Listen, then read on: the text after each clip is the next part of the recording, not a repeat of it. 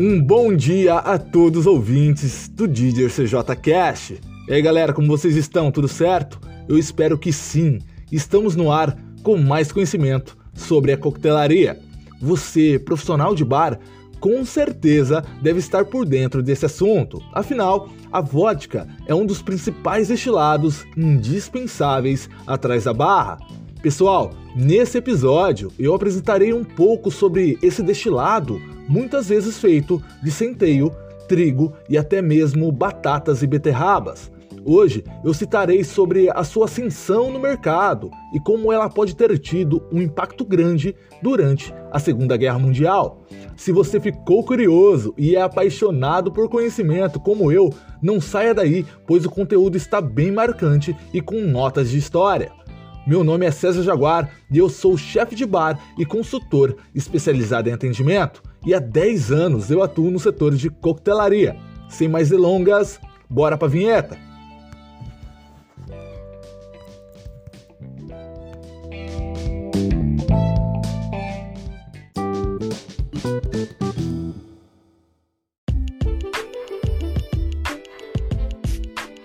Pessoal, antes de tudo, vamos falar um pouco sobre a vodka de maneira geral, ok? Ela é um destilado neutro que pode ser obtida de diferentes matérias-primas que contenham amido e açúcar. E o seu volume alcoólico normalmente é ali de 40%, podendo chegar a 96% em alguns rótulos, ok? E é bom destacar aqui que as vodkas não passam por um processo de envelhecimento, como a cachaça os rums e os uísques. Porém, é muito comum encontrar tipos de vodkas saborizadas e aromatizadas, beleza?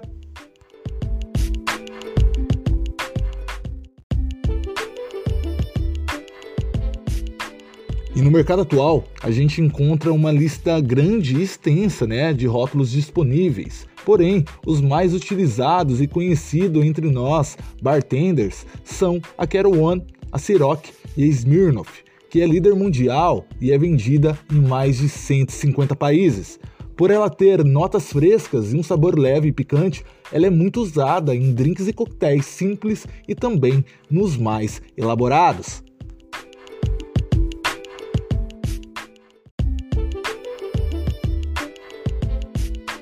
Apesar da sua popularidade atual e da sua grande produção em massa em 1893 na Rússia, nos Estados Unidos a aceitação não foi uma das melhores, pelo menos no começo. Eu vou lhes explicar o porquê e como o drink Moscow Mule teve um papel super importante nesse feito. Uma pausa para o break e já voltamos.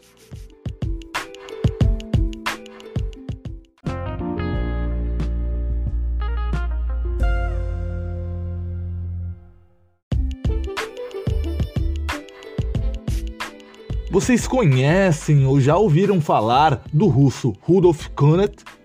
Pois bem, Rudolf possuía os direitos de produção da Smirnoff na época e em 1920 imigrou para os Estados Unidos para um grande feito. Só que naquela época o planejado não saiu como deveria na América do Norte e o nosso amigo Rudolf estava lutando para sobreviver e não podia mais gastar o seu precioso dinheiro.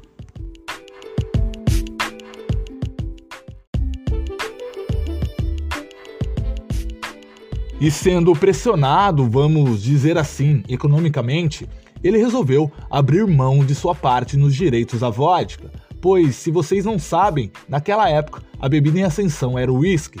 E galera, para vocês verem que o marketing já existia na época e teve várias campanhas que foram realizadas para dar um up nas vendas. Fizeram um slogan ó, que dizia assim: o novo e saboroso whisky branco.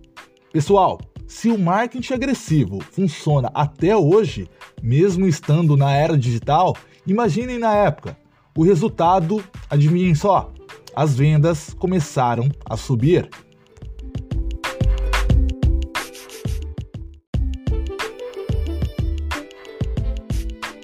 E em 1938, em plena Guerra Fria, o empresário John Martin comprou os direitos da Smirnoff e foi até chamado de maluco, galera, pois naquela época era uma ofensa aos americanos consumir produtos vindo da Rússia. Aí que começa algo incrível. Martin se associou a Jack Morgan, presidente de uma fábrica que produzia cerveja de gengibre e que por acaso também não estava tendo uma aceitação muito boa na época. Pronto, tiveram uma grande ideia de misturar os dois ingredientes e adivinha só o que aconteceu? Surgiu o Moscow Mule.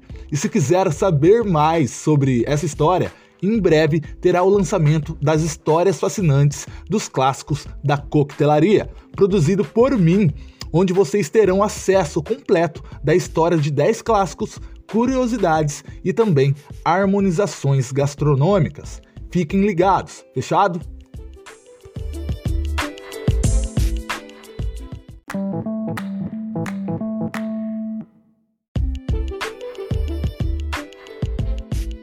E continuando o nosso raciocínio, sabemos que há relatos sobre a vodka ter ajudado os soldados russos a vencer a guerra contra os alemães.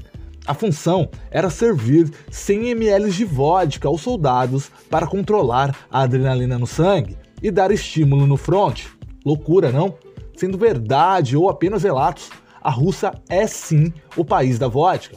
E para vocês terem uma noção, a cultura dessa bebida é tão forte lá que se assemelha às tradições da cachaça no Brasil.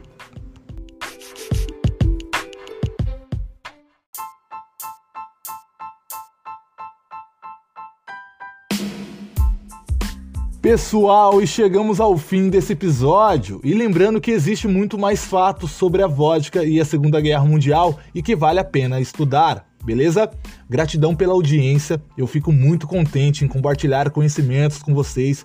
Compartilhe também com outros profissionais. Afinal, o conteúdo é gratuito e não custa nada.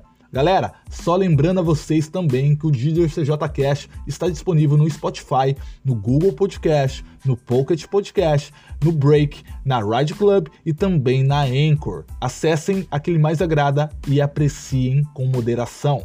Fechado? Então é isso. Eu desejo a todos vocês um ótimo dia, que o seu dia seja produtivo e muito abençoado. Passem com suas famílias, se cuidem e mantenham o distanciamento social, ok? A gente se vê na próxima quinta-feira com muito mais conteúdo sobre desenvolvimento profissional. Um grande abraço, até mais. Tchau, tchau.